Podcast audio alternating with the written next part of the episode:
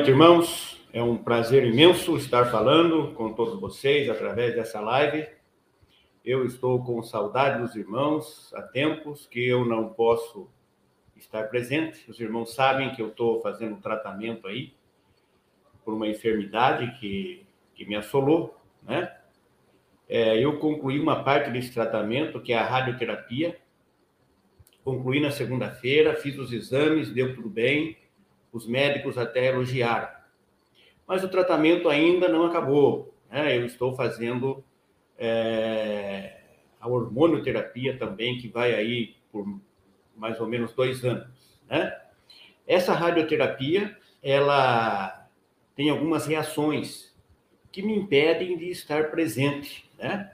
Essas reações é, dificultam é, eu sair, eu viajar, eu estar num, num, local aí que me atrapalha bastante, né? Mas, segundo os médicos, esse, essas reações vão diminuindo e duas ou três semanas depois é para acabar. Eu estou aí confiante, né? Que essas reações realmente terminem logo. Eu quero agradecer as orações dos irmãos, né? E peço que continue orando por mim. Muito obrigado, irmãos. Eu gostaria de estar presente aí, conversar com os irmãos, né? Eu ia dizer abraçar os irmãos, mas com essa pandemia não pode, né? Mas eu tenho saudade de cantarmos os hinos juntos, de ouvirmos a palavra de Deus, daquele calor humano, né? Daquela conversa também que a gente tem para saber como é que está a família, para ver se está tudo bem, tá bom? É, como eu disse, Continue orando por mim. Obrigado pelas orações até então. Amados, eu escolhi para nossa meditação nesta noite, né? Um trecho da palavra de Deus que é em Atos 27 e 28, que é a prisão e o naufrágio do apóstolo Paulo. Esses dois capítulos de Atos, que são 27 e 28, 28 é o último capítulo, eles são bastante longos, são 75 versículos. E eu não vou lê-los, né? Porque se eu for ler aqui, vai passar o tempo e eu não vou poder nem dar a mensagem. Então, eu vou ler apenas alguns versículos que são chaves aqui para o meu estudo, né? E eu vou fazer uma breve explanação do que ocorreu, os irmãos estarem cientes, né, da situação, do que, do que aconteceu com o apóstolo Paulo. O apóstolo Paulo foi preso em Jerusalém por causa do evangelho. E os judeus queriam matá-lo. O apóstolo Paulo foi então levado a julgamento pelas autoridades locais. Mas ele, como cidadão romano, ele apelou para ser julgado por César, para ser julgado em Roma. Então, ele teve que ser levado para Roma o soldado responsável por levá-lo, um centurião, né, de nome Júlio, conduziu Paulo até o navio.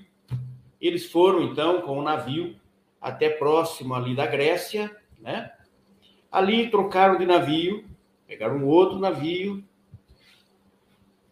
o navio alexandrino que ia para a Itália, e eles estavam no navio, tinha 276 pessoas no navio, entre tripulantes, é, presos e viajantes. 276 pessoas. Eles estavam indo com esse navio, era um navio à vela, era um navio grande para a época, né? 276 pessoas, né? Eles iam indo nesse navio,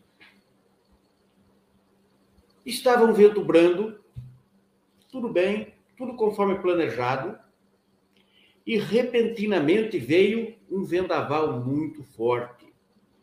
Eu vou ler aqui é, em, em Atos 27, versículos 13 e 14. Diz assim: E soprando o sul brandamente, lhes pareceu terem já que es, o que desejavam, e fazendo-se de vela, foram de muito perto costeando Creta.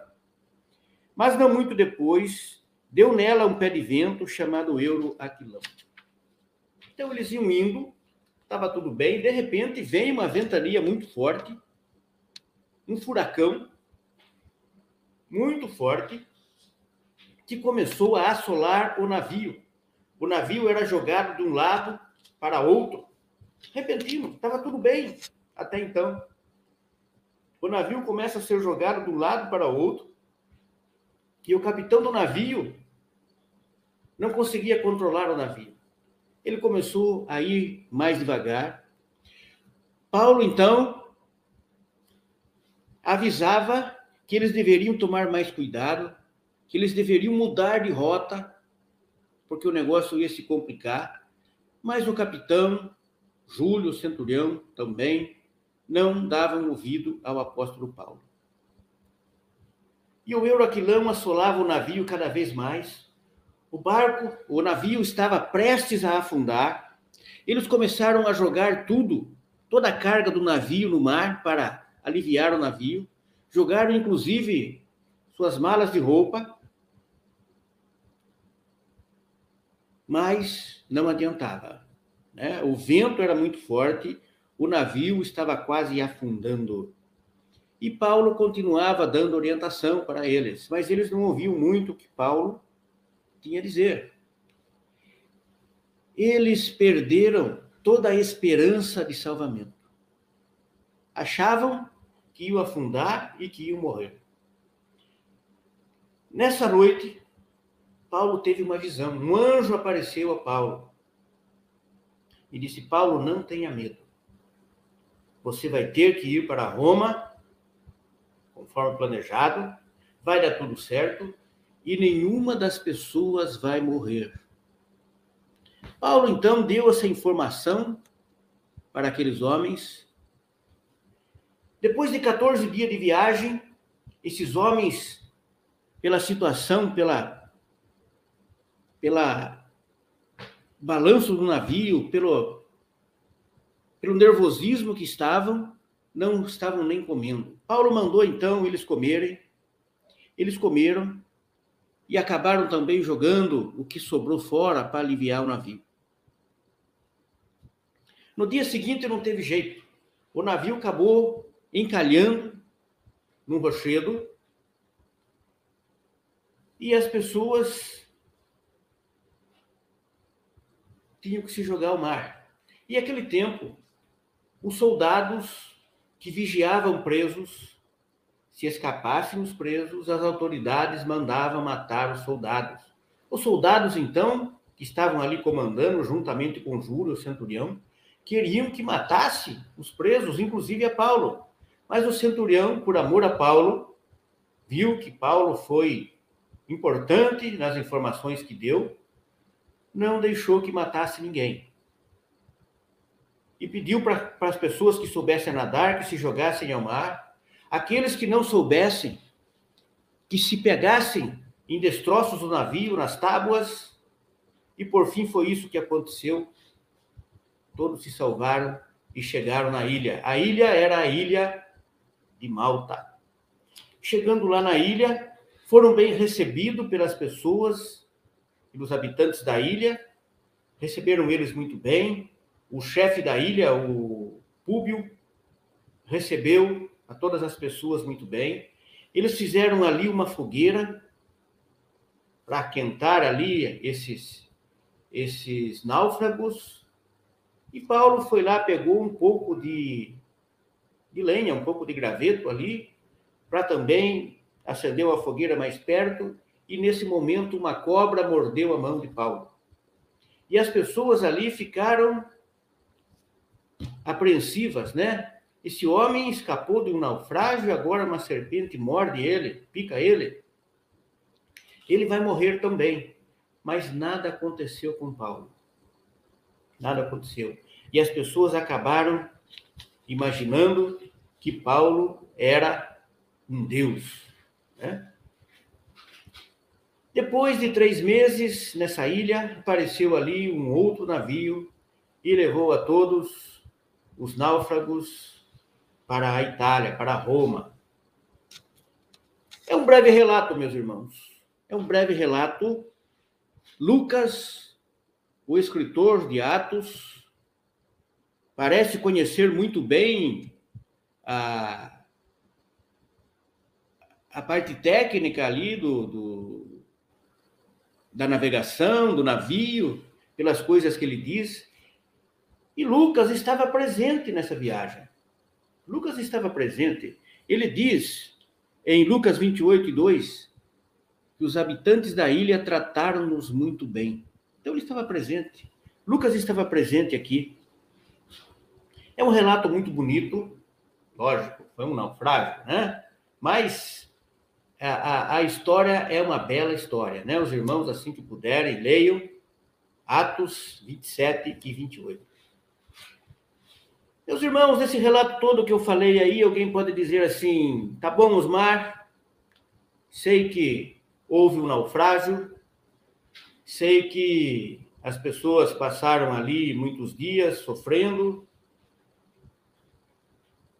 sei também que eles foram salvos e chegaram numa ilha. Mas o que é que isso tem a ver comigo? O que é isso? O que isso tem a ver conosco? E eu diria a você que tem muito a ver. Porque muitas vezes o que acontece conosco é exatamente isso. Nós vamos indo na nossa vida, num vento brando, tá tudo muito bem, tá tudo conforme planejado, não é? Podemos viajar, podemos ir a festas, Está tudo bem conosco e de repente vem o Euroaquilão. Esse nome estranho desse vento horrível. Vem o Euroaquilão e o que acontece? Aquela rota que nós tínhamos, tínhamos aquele planejamento que nós tínhamos, vai por água abaixo. É? Agora entra o desespero. O navio fica sendo jogado de um lado para o outro. A nossa vida fica complicada. E nós não sabemos o que fazer. E agora? E agora? É uma enfermidade que nos assola, um acidente, um problema financeiro, perdeu emprego, alguma coisa que nos pega desprevenido, é o euro aquilão da vida. Amados, tem pessoas que não querem saber de Deus de maneira alguma.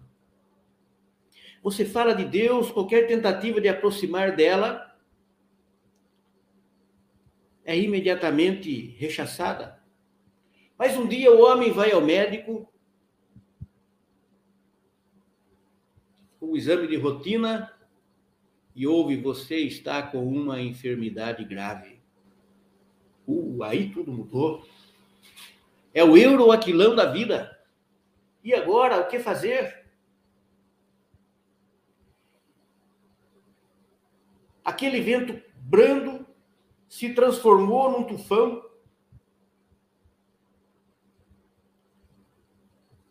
Não é assim que acontece conosco?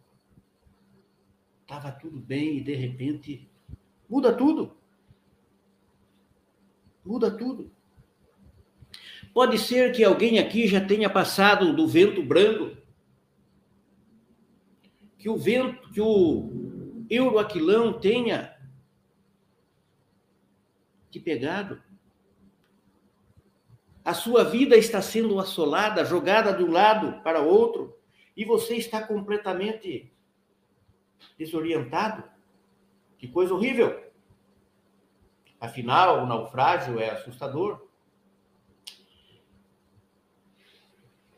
Mas o que, que nós devemos fazer quando a vida é batida pelo euro aquilão? O que, que nós devemos fazer?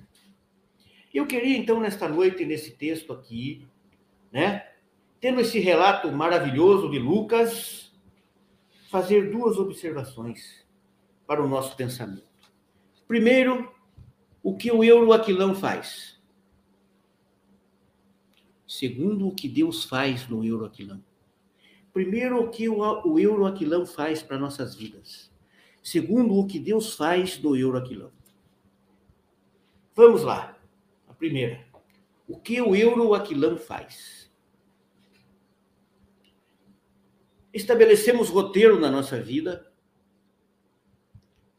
O jovem que imagina prestar vestibular no fim do ano, cursar a faculdade o ano que vem, ou ainda o jovem que pensa em se casar o ano que vem, ou ainda alguém que pensa em viajar. Está tudo planejado, está tudo certo. Ou ainda se casar. Está tudo conforme planejado. Aí vem o euroquilão. De repente, a primeira coisa que ele faz, ele arrasta com violência. Arrasta com violência. Versículo 15 diz: Sendo o navio arrebatado e não podendo navegar contra o vento, dando de mão a tudo, nos deixamos ir à tua. Sendo o navio arrebatado e não podendo navegar contra o vento, dando de mão a tudo, não nos deixamos ir à toa. De repente tudo muda. Perde-se o controle da situação. E uma das piores coisas que tem para nós é perder o controle da situação. É? Não temos mais controle. É tudo desesperançoso, desestruturador. Perdemos o controle de tudo e somos jogados de um lado para o outro. Está tudo fora de controle.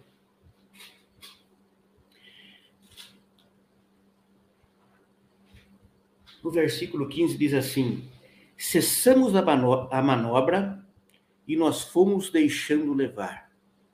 Cessamos a manobra e nós fomos deixando nos levar. Não tem mais jeito. O que fazer? No versículo 17 diz assim: E levaram este para cima, usaram todos os meios, cingindo o navio, abaixaram as velas para que o vento não batesse nas velas e, e, e, derrubasse o navio, afundasse o navio. E mais, e temendo darem a costa em Sirte. E eles estavam lá, próximo à Grécia, na ilha de Creta, quando começou tudo. Agora eles estão desesperados, pensando que vão bater a costa em Sirte. Sirte é uma cidade da Líbia, uma cidade que tem uma encosta muito grande, que tem um, umas pedras muito grandes. Todo marinheiro temia bater com o navio ali, porque destroçaria o navio. Eles temiam bater em si, eles não sabiam aonde estava. Perderam completamente o controle. Baixaram a vela e foram sem saber para onde ir. Para o marinheiro, perder o controle é algo terrível perdeu a direção, está indo ao léu, não sabe para onde vai. Isso é terrível. O que o Euraquilão faz? Primeiro, arrasta com violência. Segundo, imobiliza. Além de perder o controle do navio, outra coisa desagradável é a imobilidade. Não é? A pessoa não sabe para onde vai, não vê saída, não é? Parece estar num beco sem saída, num labirinto. E agora? Como é que eu faço para sair dessa situação? Qualquer tentativa, ela esbarra numa porta fechada. Vai para cá, não tem saída, vai para lá, não tem saída, não há o que fazer. É completamente frustrante. Não vê saída. Já passaram por isso?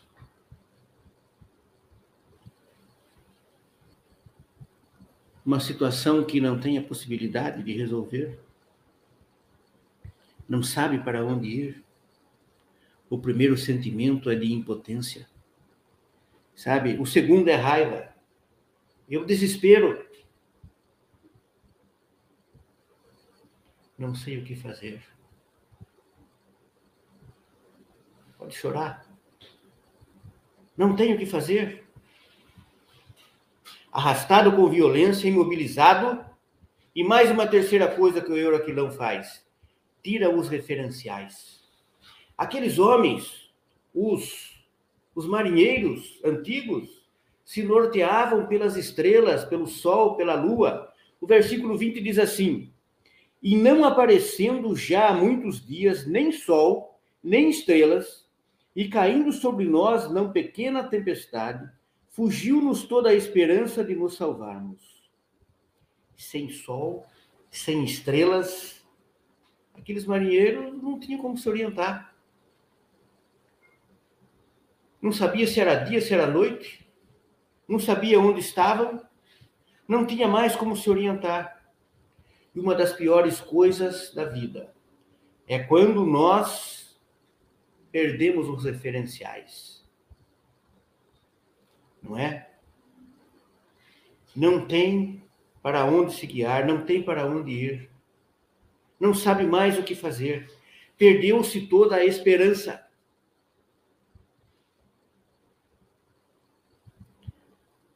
Quando estamos em crise, acontece muitas vezes de perdermos os referenciais pessoa fica completamente sem rumo. Não sabe o que vai fazer e perde toda a noção de valor, o que é importante e o que não é importante. Às vezes, uma pessoa nessa situação perde a dignidade pessoal, vai se envolver com drogas, vai se envolver com, com ocultismo, vai se envolver com seitas exóticas. Perdeu completamente o controle. Perdeu a noção de valores. Coisa que ele achava que nunca na vida ia fazer. Nessa situação ele acaba fazendo. Perde até as faculdades mentais. Perdeu qualquer, qualquer referencial perdeu até a dignidade, foi tudo embora. O que o Euraquilão faz? Arrasta com violência, imobiliza, tira referenciais e, em quarto lugar, tira toda a esperança. Ainda versículos, versículo 20. Dissipou-se afinal toda a esperança de salvamento. Dissipou-se afinal toda a esperança de salvamento. Gente, nós não vamos se salvar. A pessoa que está passando por isso diz: Eu vou morrer. Não tem esperança para mim. Não tenho o que fazer. E agora? O que, que eu posso fazer? Não tem jeito mais. Eu vou morrer. Eu vou me matar. Quantas pessoas estão aí sem esperança? Sem saber o que fazer? Porque se encontram no euroquilão da vida não veem sentido mais na própria existência. E aí buscam a saída em drogas, em coisas místicas, no ocultismo, em suma. O que o Euraquilão faz? Desorienta, tira toda a esperança, desestrutura, ameaça e muitas vezes a pessoa acaba tirando a própria vida. É terrível. Meu amigo, por, por acaso o vento na sua vida não é mais brando? O euroaquilão já te pegou? Por acaso o seu navio já está afundando? Não se desanime. Não se desanime. Vamos então à segunda fase do assunto, o que Deus faz no Euroquilão. Primeiro, Deus traz a sua graça. Veja aí o versículo 23. Porque esta mesma noite um anjo de Deus, de quem eu sou e a quem sirvo, esteve comigo. Não há estrelas, não há esperança. Está tudo negro, está tudo escuro. Está todo mundo achando que vai morrer mais um anjo de Deus aparece. E aqui está o profundo significado da graça. A graça de Deus é um presente imerecível de Deus. Deus nos procura. Deus não nos deixa nunca. Se você é um servo de Deus, saiba que você nunca vai ser deixado de lado. Nunca jamais te deixarei, nunca jamais te abandonarei. O nosso Deus é quem vai ao encontro ao homem. Quando nós vemos lá no início de Gênesis, quando Adão e Eva pecaram, Deus foi atrás do homem. Adão, Eva, aonde estás? Fugiram da presença de Deus e Deus vem atrás buscando.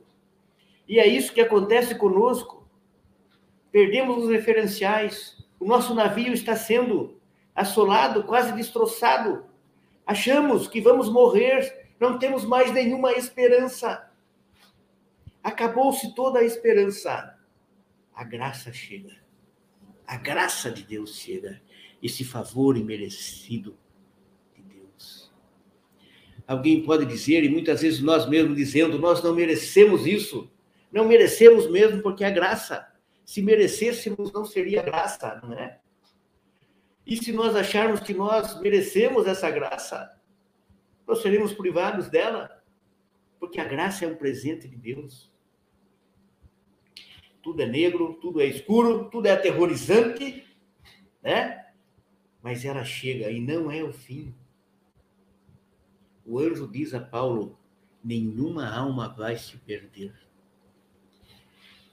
Em um momento determinado, ele vai intervir. E essa é uma bela lição que nós aprendemos do nosso Deus, que se revelou na pessoa de Jesus Cristo, né? E a Bíblia nos diz em 1 Coríntios 10 e 13: Fiel é Deus, que não deixará que sejais tentados acima do que podeis suportar. Fiel é Deus, que não deixará que sejais tentados acima do que podeis suportar. E diz mais: antes, com a tentação, dará também a saída, para que possais suportar. Esse é o nosso Deus. Ele intervém no euroaquilão da vida. Se você está no euroaquilão da vida, anime-se. Não há estrelas, não há esperança. Deus chega nessa hora. Segundo lugar, o que Deus faz no euroaquilão?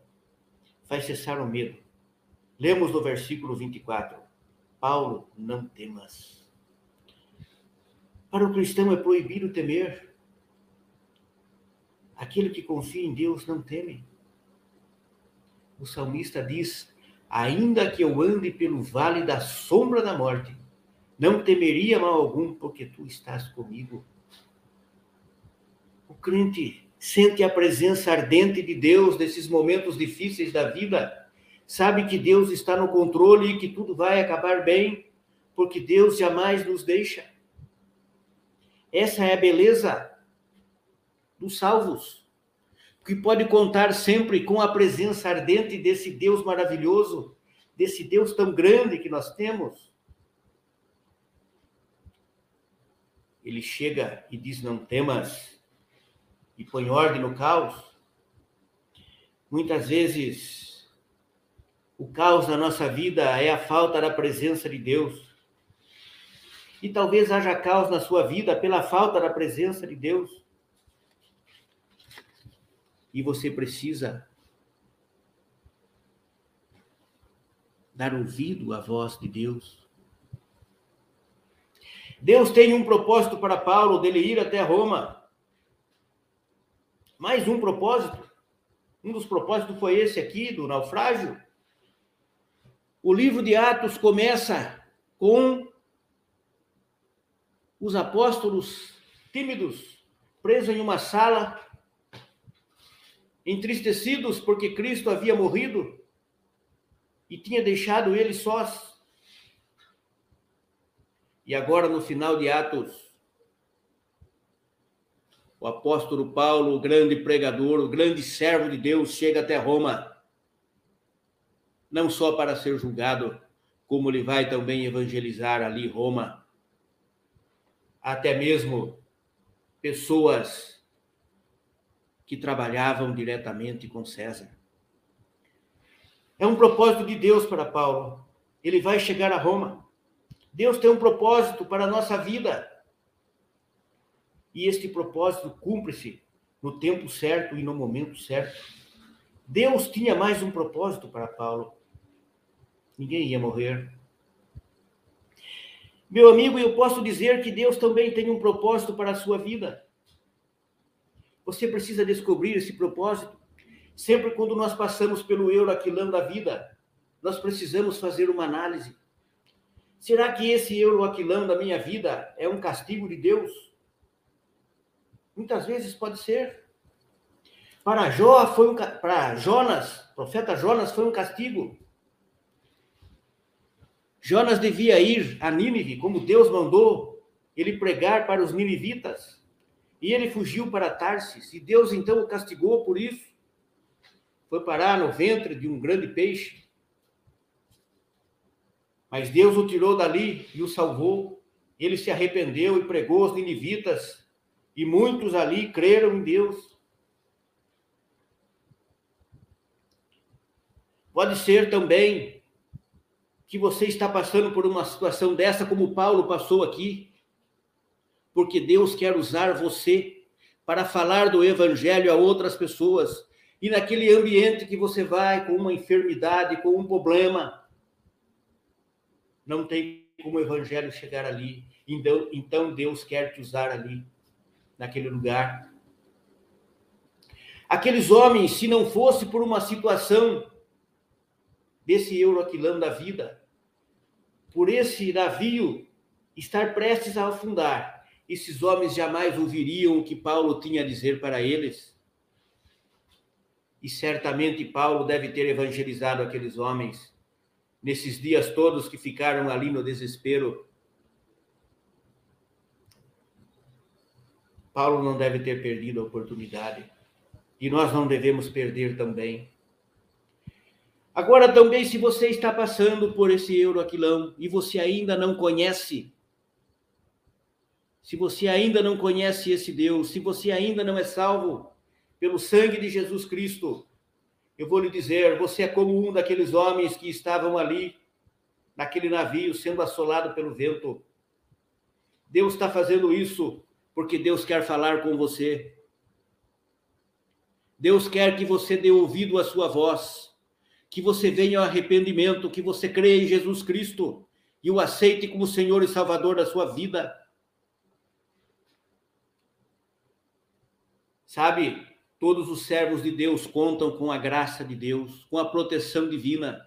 Deus promete nunca nos deixar, nunca nos abandonar, mas isso é para os salvos, para aqueles que foram comprados com o precioso sangue de Jesus Cristo. Mas se você ainda não é, está passando por esse euroaquilão da vida, eu posso lhe dizer com toda certeza: Deus está te chamando, meu amigo, e Ele está usando esse euroaquilão para você ouvir a sua voz, porque de outra maneira você jamais o ouviria. Então venha de encontro a Cristo, ouça a sua voz e creia no Senhor Jesus Cristo. Deus então vem e socorre, faz cessar o medo. O que mais Deus faz? Em terceiro lugar, ele leva a terra em segurança. Lemos agora no versículo 44. Quanto aos demais, que se salvassem, uns em tábuas e outros em destroços do navio. E foi assim que todos se salvaram. Chegaram a um porto seguro chegaram à ilha de Malta. Não era o lugar que eles queriam chegar. Queriam chegar em Roma.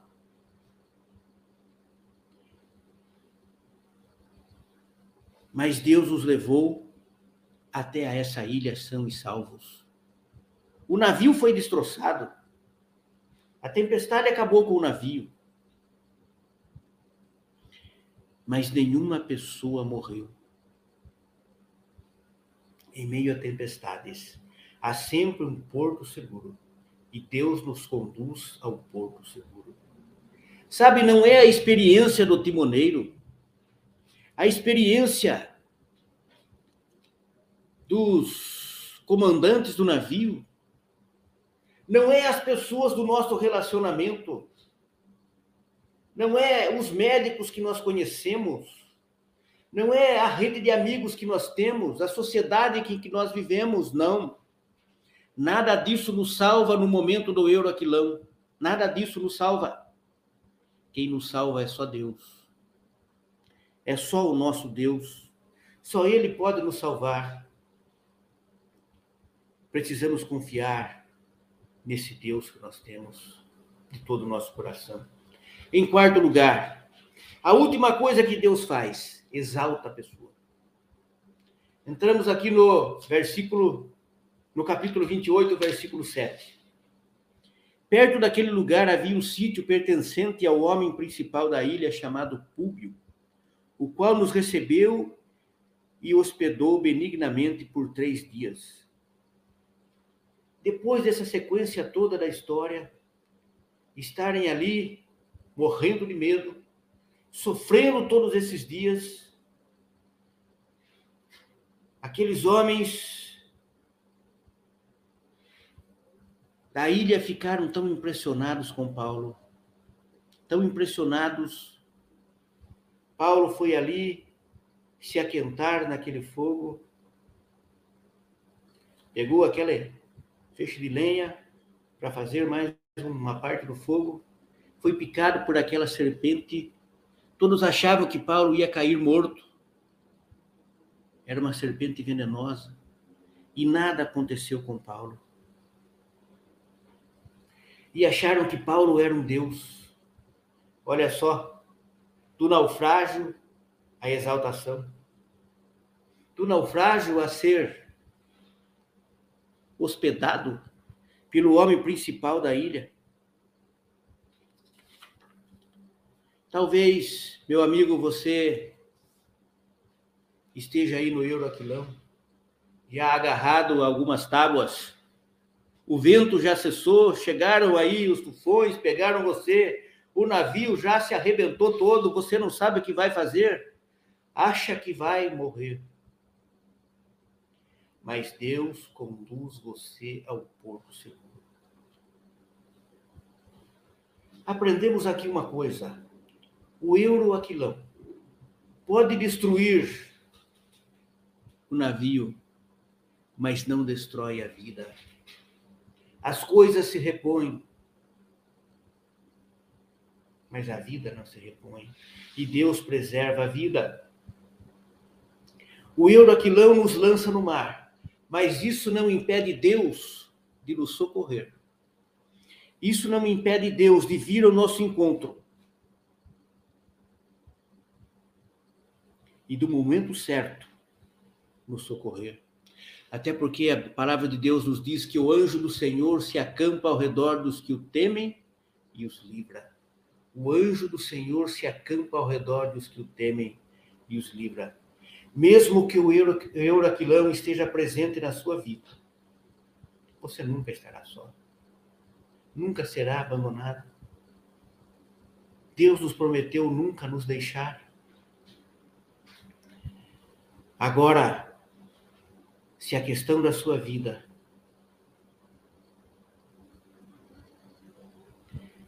é essa, o Euraquilão já acabou com tudo.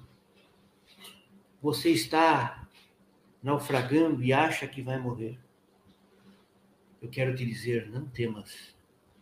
Eu quero te dizer para você confiar na pessoa absoluta do nosso Deus e na pessoa de Jesus Cristo, seu Filho, e a confiar no fato que esse Deus maravilhoso que nós servimos pode socorrê-lo e tirá-lo dessa situação terrível que você encontra. Livrá-lo de todo mal, exaltá-lo e honrá-lo. Posso lhe dizer que Deus tem um plano para a sua vida. Em, em Romanos 8, 28, o apóstolo Paulo mesmo, inspirado por Deus, nos escreve: Sabemos que todas as coisas cooperam para o bem daqueles que amam a Deus, daqueles que são chamados segundo o seu propósito. Sabemos que todas as coisas cooperam para o bem daqueles que amam a Deus, daqueles que são chamados segundo o seu propósito. Você pode não entender nada, porque você está passando por esse euroaquilão da vida. Você pode não entender nada. Mas Deus nos diz que tudo contribui para o bem daqueles que amam a Deus, daqueles que são chamados segundo o seu propósito. Deus não vê como vê o homem. Os meus caminhos são mais altos que os seus caminhos, Deus nos diz. Nós não podemos enxergar o que Deus está enxergando para a nossa vida. Ele pode. Nós podemos estar sendo usados e às vezes nem percebemos. Mas se você estiver no momento desse, faça tudo o que você pode para falar de Deus, desse Deus maravilhoso, desse Deus santo, desse Deus que pode todas as coisas, né? Desse Deus que nunca nos deixa, que promete sempre estar conosco. Então, meus amados, que venham os ventos fortes, que venham os ventos fortes, eles nunca vão nos derrubar, porque o nosso Deus estará sempre conosco. Ele é a nossa âncora, ele é o nosso amparo e ele estará sempre conosco. Que esse grande Deus que nós temos seja louvado, engrandecido e exaltado. Eu quero aqui terminar uma palavra de oração.